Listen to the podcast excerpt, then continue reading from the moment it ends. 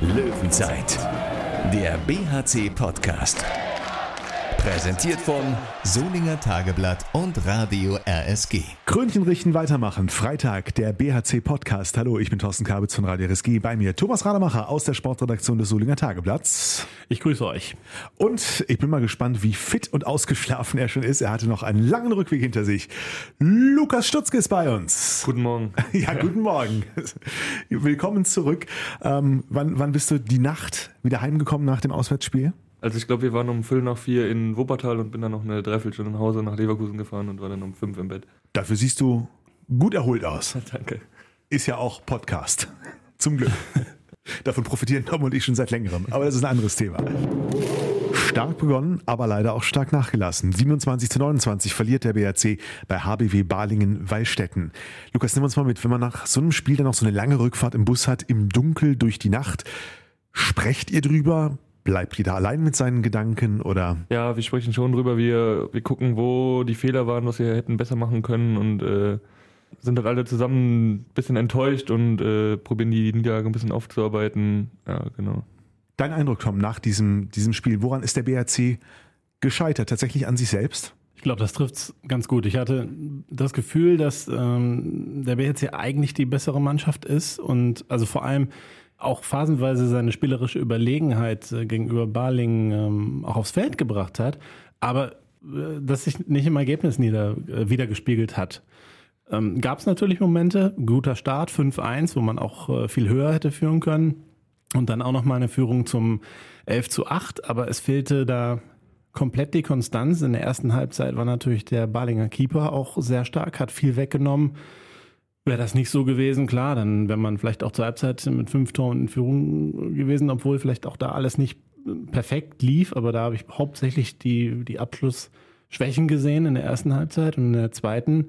Da ist mir der, der, der Keeper gar nicht mehr so stark aufgefallen, da waren es dann vielleicht ein paar Fehler zu viel. Hinten hat man äh, hat Barling da sehr konsequent seine Tore gemacht, auch wenn sie sich auch weiterhin schwer taten, auch gegen die, die Deckung. Da kann man jetzt auch nicht sagen, der BRC hat schlecht gedeckt oder sowas. Es äh, wird es auch nicht treffen. Das ist gar nicht so einfach äh, in der Analyse. Also das äh, fühlt sich an wie eine Niederlage, die absolut vermeidbar war und vielleicht ist es auch, äh, wenn man am Ende der Saison guckt, echt die vermeidbarste und sicherlich eine der schmerzhaftesten Niederlagen, weil sie so, so, so unnötig scheint. Also zumindest jetzt, ja, etwas mehr als zwölf Stunden nach dem Spiel äh, ist das äh, bei mir noch so der Eindruck. Ähm, vielleicht äh, ändert sich das ja noch, wenn ich es mir nochmal angucke. Das äh, konnte ich mir gestern Abend aber nicht noch ein zweites Mal äh, reinziehen. Also irgendwie, das hat ja auch keinen Spaß gemacht aus, aus BRC-Sicht.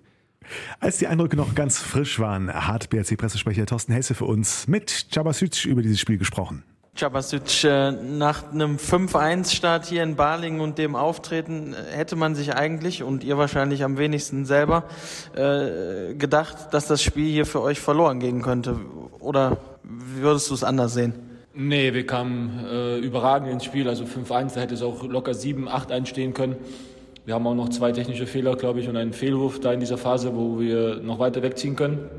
Ja, und dann kommt Ballingen ins Spiel natürlich. Äh, das war uns natürlich auch von Anfang an klar, dass die ins Spiel kommen. Dann haben wir wieder eine Phase, wo wir auf drei weggehen. Dann äh, kommt es so, wie es kommt. In der zweiten Halbzeit haben wir, glaube ich, vier Pfostenschüsse nacheinander. Dann sind sie in einem Flow und den können wir zum Glück noch stoppen, aber am Ende hat es leider nicht mehr gereicht. Jetzt, wenn man vergleicht die letzten Spiele ähm, vom Auftreten her, vielleicht auch gerade als gutes Beispiel noch Stuttgart zu nehmen, äh, kann man das schon äh, gefühlt nur sagen oder vielleicht sogar schon analysieren, wo, wo so ein bisschen die Abgezocktheit heute hier verloren gegangen ist, dass das äh, eigentlich ja eine Niederlage war, die nur ihr äh, hier zu verantworten habt und Baling jetzt nicht zwingend diejenigen waren, die das Spiel bestimmt haben? Ja, das ist, wir wollen jetzt auch Balingens Leistung nicht schmälern, aber ich denke, wir haben heute ein sehr, sehr gutes Auswärtsspiel gemacht. Ähm, Im Vergleich zum Beispiel zu Hannover, wo wir nicht mal in die Torchancen kommen, wo wir uns unfassbar schwer im Angriff tun und überhaupt nicht äh, einen Torschuss bekommen, haben wir heute sehr, sehr gut im Angriff gespielt, auch, auch in der Abwehr teilweise über weite Strecken sie ins Zeitspiel gebracht. Dann bekommen wir ein paar unglückliche Tore, ein paar äh, dumme Fehler in der Abwehr. Und dann kommt das alles so zusammen und ich finde schon, dass wir heute selber schuld sind und, und Balingen aufopferungs gekämpft hat, aufopferungsvoll gekämpft hat. Aber ja, alles in allem sind wir auf jeden Fall äh, traurig, weil wir es selber in der Hand hatten, heute das Spiel komplett zu bestimmen, ja. Jetzt, wenn man auf das Punktekonto blickt, 15 zu 17, am 16. Spieltag ist jetzt für den BRC sicherlich in, zum jetzigen Zeitpunkt ja auch kein schlechter Punktestand.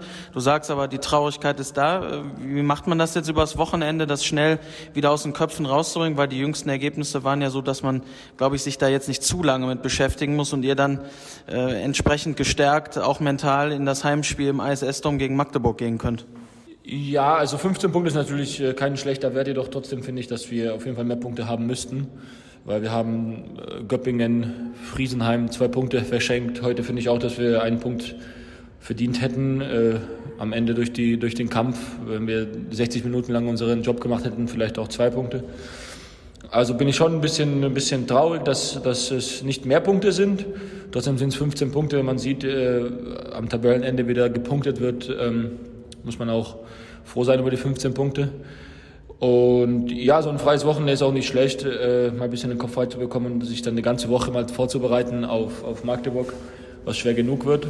Ähm, ich denke, dass die Mentalität der Mannschaft und von uns allen so ist, dass wir schon wissen, äh, so drei Tage frei mal das Wochenende zu genießen und dann ab Montag hart zu arbeiten für, für die zwei Punkte gegen Magdeburg, die, die ja, natürlich ein ganz anderes Handball spielen wie Balingen mit unfassbar viel Tempo, eins gegen eins mit Schüssen. Und da müssen wir uns gut darauf vorbereiten. Aber ich denke schon, dass wir zu Hause vor unseren Fans für Meistersdom schon Chancen haben.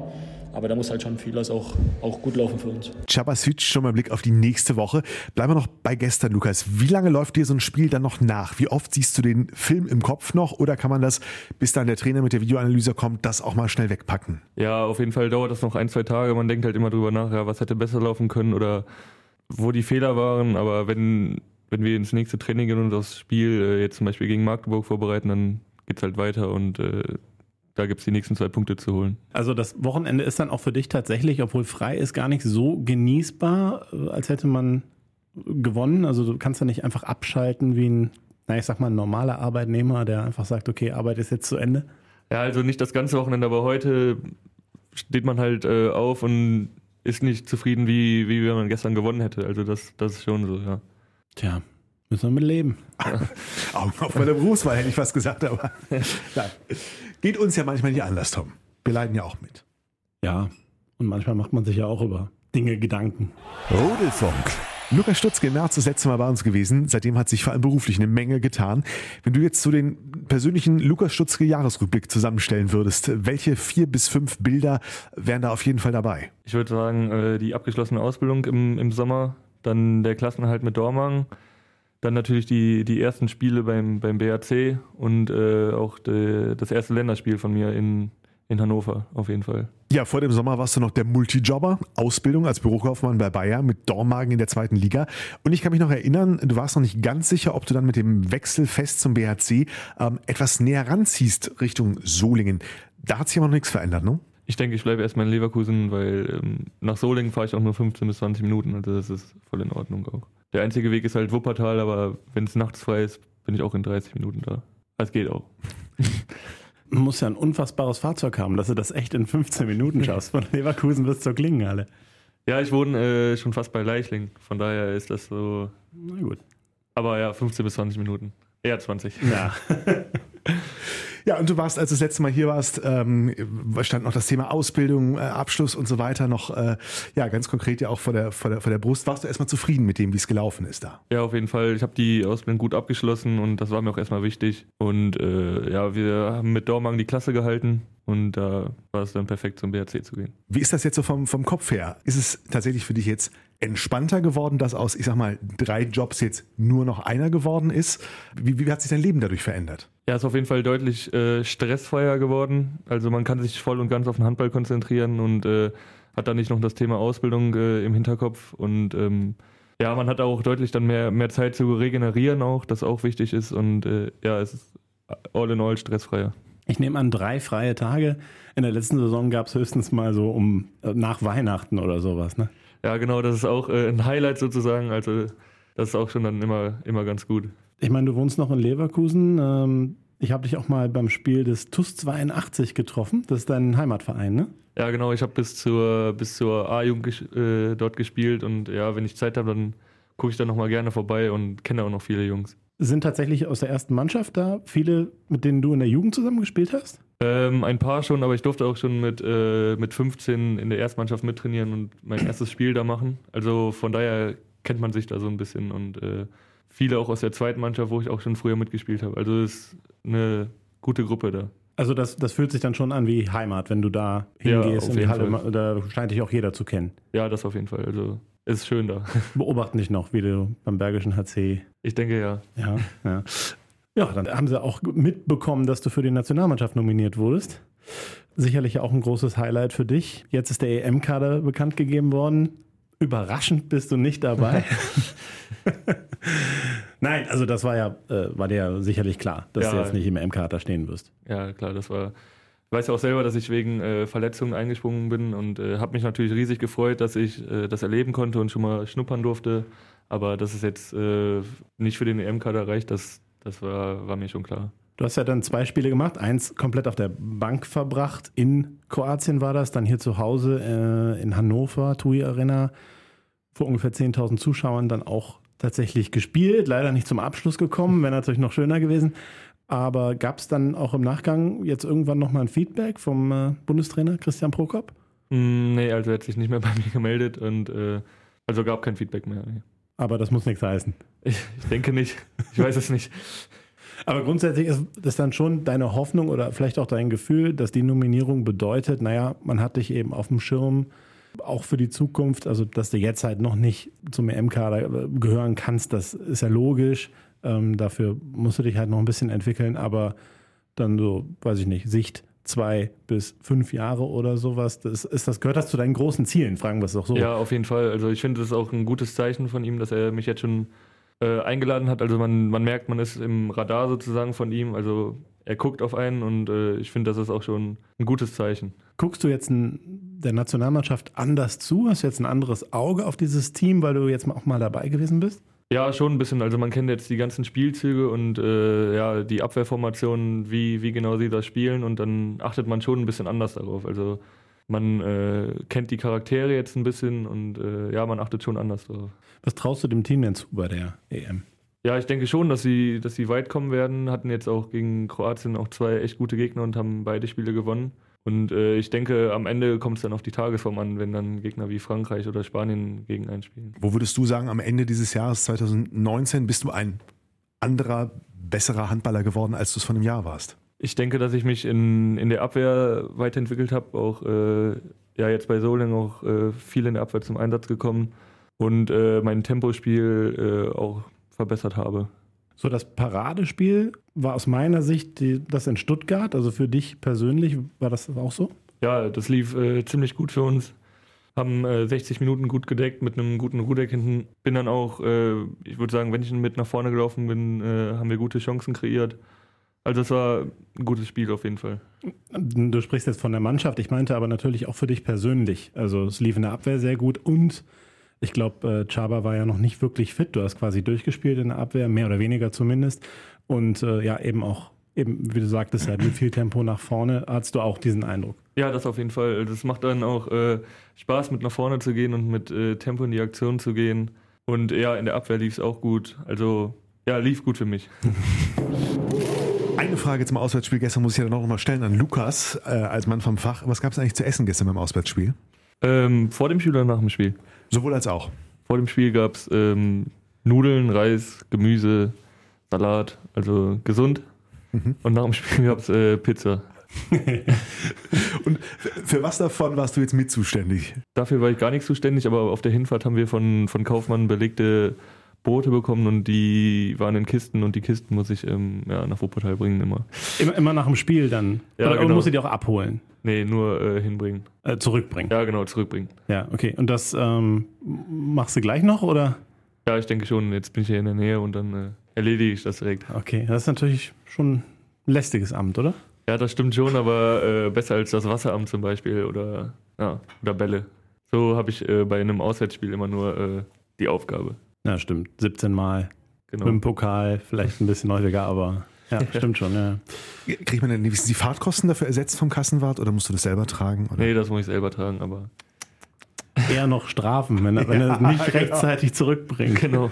Der Rudeck hat doch die Nummer vom, vom, vom Metzger, oder? Der, Wenn da nicht spätestens schon. einen Tag äh, das Spiel abgeliefert ist, der, dann der ist da hinterher. ruft der Kaufmann beim Rudeck sofort an. Ja, kann ich mir gut vorstellen. Wir haben Was- uns natürlich auch ähm, wieder mal innerhalb der Mannschaften umgehört, was es denn da so Neues gibt. Wir haben ja schon vieles besprochen. Du hast selber mal eingeräumt, du wirst jetzt Wolle genannt. Hat sich das aufrechterhalten mit der Nationalmannschaft? Hm, vor ein paar, aber eher nicht, würde ich sagen. Der äh, Fonny sagt das immer. Und äh, vielleicht kannst du das unseren Hörern nochmal da äh, legen. Warum äh, Wolle? Wie ist das bitte gekommen? So, ich bin im, äh, in dem Elitekader des DABs und da ist der sozusagen der Mentor oder der äh, den Elitekader bestimmt auch, ähm, das ist der Wolfgang Sommerfeld und äh, dadurch der Spitzname Wolle.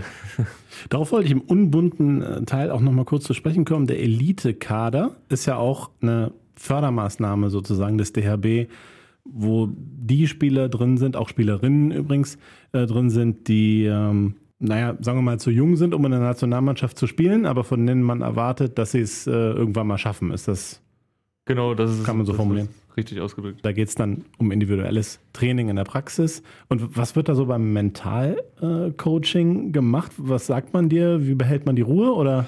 Ja, genau, da geht es halt darum, um äh, sozusagen so positives Denken oder was man aus schlechten Situationen macht und äh, wie man dann weiterdenkt, um, um äh, damit die, Leis die Leistung nicht abfällt. Fällt aber manchmal schwer. Ja, das ist richtig. Na gut, wir haben uns ja, wie gesagt, auch in der Mannschaft ein bisschen umgehört und äh, ich habe ja ein interessantes Zitat. Lukas ist ein limitierter Fußballer, lausiger Schachspieler, aber dafür hat er modisch schon einige Akzente gesetzt, wenn er nach dem Training noch Termine hatte. Von hinten nach vorne, was, was für modische Akzente. Äh, ich glaube, das war Christopher Rudek, oder? Oh, das, Hat der uns schon mal was das- gesteckt? kann- Nein. Kannst du dir das vorstellen? ähm, ich war halt äh, vor dem Training äh, Mittagessen mit äh, einem Freund und hatte halt normale Kleidung an und mal keine Jogginghose. Und das ist dann natürlich direkt auffällig, äh, wenn alle mit einer Jogginghose in der Kabine sitzen. also es war jetzt wirklich kein modisches Wunderwerk. und deswegen und war war ich so auch kein gekleidet. herausragender Termin. und nur ein Essen mit dem Kumpel. Ja. Wunderbar. Lausiger Schachspieler, das ist so eine Sache, macht ihr tatsächlich im Bus auf Auswärtsfahrten, spielt ihr gegeneinander Schach über eine App? Ja, genau, es gibt da äh, eine App über, über iPhone-Nutzer und ähm, ich spiele da oft gegen äh, Rudek und der hat jetzt zwei, dreimal in Folge gewonnen, was nicht so oft passiert, äh, aber feiert sich dann natürlich. Und äh, ja, aber es macht, äh, ist halt auch ein bisschen Zeitvertreib und macht Spaß. Ist das nicht zu anstrengend, darüber nachzudenken? Nee, das geht. Okay. Äh, Ich finde Schach un unheimlich anstrengend, aber ich, also ich kann es auch nicht. Ja, vielleicht ungefähr so gut wie du. Thomas Spaback ist aber ziemlich gut, hört man. Ja, das stimmt. Also äh, ist ein guter Gegner auf jeden Fall. Also ich denke, äh, Rudi hat keine Chance gegen ihn. Hast du denn, hast du denn den, den, den Rudi oder den Thomas Spaback schon mal geschlagen? Äh, Rudi schon mehrmals. Ich glaube, Thomas noch nicht, aber ich habe auch noch nicht oft gegen, gegen Thomas gespielt. Limitierter Fußballer, auch eine Lüge? Auch eine Lüge. Ja.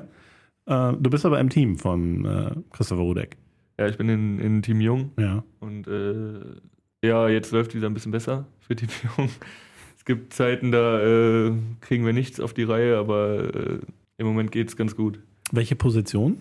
Ja, ich bin eigentlich so ein Allrounder, würde ich sagen. Ähm, aber meistens auch Abwehr. Für die Tore schießen bin ich nicht verantwortlich. Und schon ist man der limitierte Fußballer. Thorsten, ne? So schnell geht das. Limitiert sind die freien Termine bis Weihnachten. Der dritte und vierte Advent und der äh, zweite Weihnachtstag sind schon verplant. Jetzt hättest du tatsächlich die Gelegenheit, an diesem freien zweiten Adventswochenende Weihnachtsmärkte zu besuchen. Ähnliches. Wirst du irgendwas in diese Richtung tun? Ich denke, ich werde am, am Sonntag äh, auf den Weihnachtsmarkt in Köln gehen, aber sonst viel in die Richtung nicht. Auch einfach mal entspannen, tut auch mal gut. Aber das heißt, wie findet das Thema zu Hause statt? Hast du, ist deine Freundin weihnachtlich affin oder? Ja, es geht. Also jetzt, wir feiern jetzt nicht den zweiten Advent, also es läuft alles ganz gesittet ab, also ganz entspannt. Ihr seid noch in dem Alter, wo man auch nur ein Farbkonzept zu Hause hat, ne? Ich glaube, wir sind mittlerweile bei fünf oder sechs Farbkonzepten für Weihnachtsdekorationen. Also das geht noch. Du, du, siehst auch noch Wand bei dir zu Hause. Ja, das auf jeden Fall. Also es ist, der Weihnachtsbaum steht auch noch nicht, also es ist noch ganz entspannt. Stimmt, die Diskussion haben wir auch schon die Woche, ne? Manche sagen extra früh, damit ich was davon hab. Oder halt wirklich dann so ganz klasse. Wie, wie war es bei dir früher zu Hause? Wann, wann wurde bei euch zu Hause früher der Baum aufgestellt? Oder Ich wird glaub- er noch? Ich glaube, äh, eine Woche vor Weihnachten wird Ah, okay. er aufgestellt und äh, kommt dann anderthalb Wochen nach Weihnachten auch wieder weg. Mhm. Habt ihr schon einen Plan gemacht, wie ihr das dann ja zwischen, zwischen den Spielen ähm, tatsächlich die, die Weihnachtstage dann, dann verbringt? Mit, mit Family oder mit. Wie habt ihr es vor? Also am 24. haben wir auch äh, frei, also an Heiligabend. Da äh, gehen wir, äh, sind wir alle zusammen mit der Familie. Am 25. Ähm, auch. Aber dann haben wir ja Nachmittagstraining und am 26. spielen wir dann auch. Also der zweite Weihnachtstag fällt dann auch weg. Ja. Aber das war letztes Jahr auch schon so. das kennt man. Musst du dir noch viele Gedanken über Geschenke machen oder? Gut, dass du es ansprichst. Ja. muss ich noch, noch für Familie und Freundin, äh, also eigentlich fast noch alles. Willkommen in meinem Leben, ja. Rudelfunk. Bleiben wir erstmal noch beim dritten Advent. Nächste Woche Sonntag, 15. Dezember, 16 Uhr. Der BRC mit einem Heimspiel in Düsseldorf gegen den SC Magdeburg im ISS-Dome. Und ich habe noch Chabasic eben im Ohr, aber auch Sebastian Hinze gestern nach dem Spiel bei Sky. Der fand ich für seine Verhältnisse schon ja, sehr optimistisch, selbstbewusst äh, von der Möglichkeit sprach, mit einem Sieg gegen Magdeburg dann ein ausgeglichenes Punktekonto zum Abschluss der Hinrunde zu schaffen. Tatsächlich ist mir das Zitat ähm, auch aufgefallen direkt und ich ähm, habe mir das heute Morgen nochmal in der Aufzeichnung nochmal angehört, was er wirklich gesagt hat. Ich hatte im Kopf, er hat sogar gesagt, ja, jetzt müssen wir gegen Magdeburg gewinnen. Das Wort müssen ist aber nicht gefallen, sondern wollen ist gefallen. Äh, aber doch schon ziemlich entschlossen. Also man will jetzt Magdeburg schlagen, um dann eben das ausgeglichene Punktekonto zu haben. Ja, hat mich, hat mich schon gewundert, weil er ja dieses, dieses Gesamtkonzept eigentlich selten betrachtet, sondern mehr von Spiel zu Spiel denkt. Aber gut, dass er sagt, man will Magdeburg schlagen, das ist jetzt keine große Überraschung, weil will gegen jeden Gegner gewinnen. Wird auf jeden Fall eine sehr, sehr schwere Aufgabe. Auch deshalb, weil der BRC noch gegen keinen Gegner gewonnen hat dieses Jahr, der über ihm steht. Das wäre dann das erste Mal, dann eben zum Abschluss der Rückrunde. Und äh, es wäre ja auch der erste Sieg und da bei dem Unentschieden auch der erste Punkt, den man im ASS-Dom holt. In der vorigen Saison gab es in der Konstellation, in der Spielkonstellation am Ende ein 23-27 in der Unihalle. Jetzt kommt nochmal der Faktor ISS-Dome dazu. Pro oder Contra? Naja, statistisch, äh, realistisch muss man sagen, ist es ja natürlich erstmal kontra, weil ähm, letztes Jahr war die Heimstärke des BRC sehr, sehr groß, dieses Jahr eigentlich auch. Ähm, in der Klingenhalle einmal verloren letzte Saison, in der Unihalle auch einmal verloren und im ISS-Dom eben alle drei Spiele verloren. Das liegt natürlich auch daran, dass da die stärksten Gegner zu Gast waren. So gesehen ist Magdeburg vielleicht sogar der bisher leichteste Gegner, der jetzt da wartet. Denn letztes Jahr waren es ja wirklich Kiel, Rhein-Neckar, Löwen und Flensburg, also die Top, ah, lass mich nicht lügen, war wahrscheinlich nur drei der Top vier. ähm, Magdeburg äh, diese Saison ähm, äh, Vierter und äh, hat auch schon, ich meine, die haben zehn Punkte schon gelassen, was mh, vielleicht manchmal ein Stück weit überraschend ist. Auch die Niederlage in Wetzlar hat denen sicherlich wehgetan. Äh, Also ich habe schon das Gefühl, dass das Magdeburg zu knacken ist. Ja, und dann wird man sehen, auch wie, wie gut man, wie gut es gelingt, da Heimatmosphäre auf diese große Bühne zu bringen. Denn das ist es ja natürlich. Das ist nun die größte Bühne, auf der der BRC spielt. Damit es dann da auch stimmungsmäßig äh, zur Sache gehen kann, ist natürlich die Hoffnung schon da, dass man da über 6000 Zuschauer hat. Äh, denke ich, äh, braucht man schon, damit es da dann auch sehr, sehr stimmungsvoll zur Sache geht und damit es ein echter Heimvorteil auch in dieser Halle wird. Lukas hört interessiert zu. Haben wir da jetzt zu viel reininterpretiert oder seid ihr ged tatsächlich gedanklich schon möglicherweise auch vor oder während des Spiels gestern schon ähm, einen Schritt auch Richtung äh, weiter Richtung Magdeburg gewesen? Also während des Spiels auf keinen Fall, sondern äh, Das wollte ich nicht unterstellen. ja. ähm, nee, also es ist schon, schon klar, dass wir jetzt die Woche hart arbeiten und äh, dann probieren, äh, gegen Magdeburg die zwei Punkte zu holen und äh, es denen so schwer wie möglich zu machen und äh, ja, hoffen natürlich auch auf eine volle Halle, damit die Stimmung auch gut ist und äh, ja, probieren die zwei Punkte zu holen, das ist auf jeden Fall klar, um dann ein ausgeglichenes Punkteverhältnis zu haben. Worauf wird es da auf deiner Sicht, aus deiner Sicht ankommen, in diesem Spiel speziell? Magdeburg ist natürlich bekannt für, für das Tempospiel, was, äh, was wir unbedingt unterbinden müssen und äh, die äh, gute, harte Abwehr auch. Und äh, ich würde sagen, bei uns ist dann äh, auch wieder die Abwehr und das Gegenstoßspiel äh, sehr wichtig, um vorne auch einfache Tore zu machen. Und ja, den Magdeburgern ist im Angriff echt schwer zu machen und ich würde sagen, dass, dass wir dann realistische Chancen haben. Dann fassen wir diese Chancen in Zahlen und in einen Tipp von euch. Tom, BRC gegen SC Magdeburg. Ah, ja, das ist äh, echt ein schwerer Tipp, aber da beide Mannschaften auf Tempo setzen und ich mir schlecht vorstellen kann, dass einer jetzt sagt, ah, ich, ich ändere meine Taktik, werden es viele Tore und ähm, dann hoffe ich mal, dass der BRC am besseren Ende sitzt. 32 zu 30. Okay. Lukas? Ich denke auch, dass viele Tore fallen und ähm, hoffe auf einen 29, 28 für uns. Dann liege ich mit meinem 31-30 ja genau dazwischen. Irgendwas davon nehmen wir, oder? Ja, alles, alles sehr, sehr nett. Ich glaube, der letzte Sieg gegen Magdeburg liegt jetzt auch schon ein paar Jahre zurück.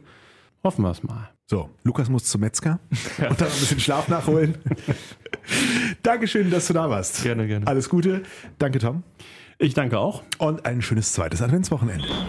Löwenzeit, der BHC-Podcast.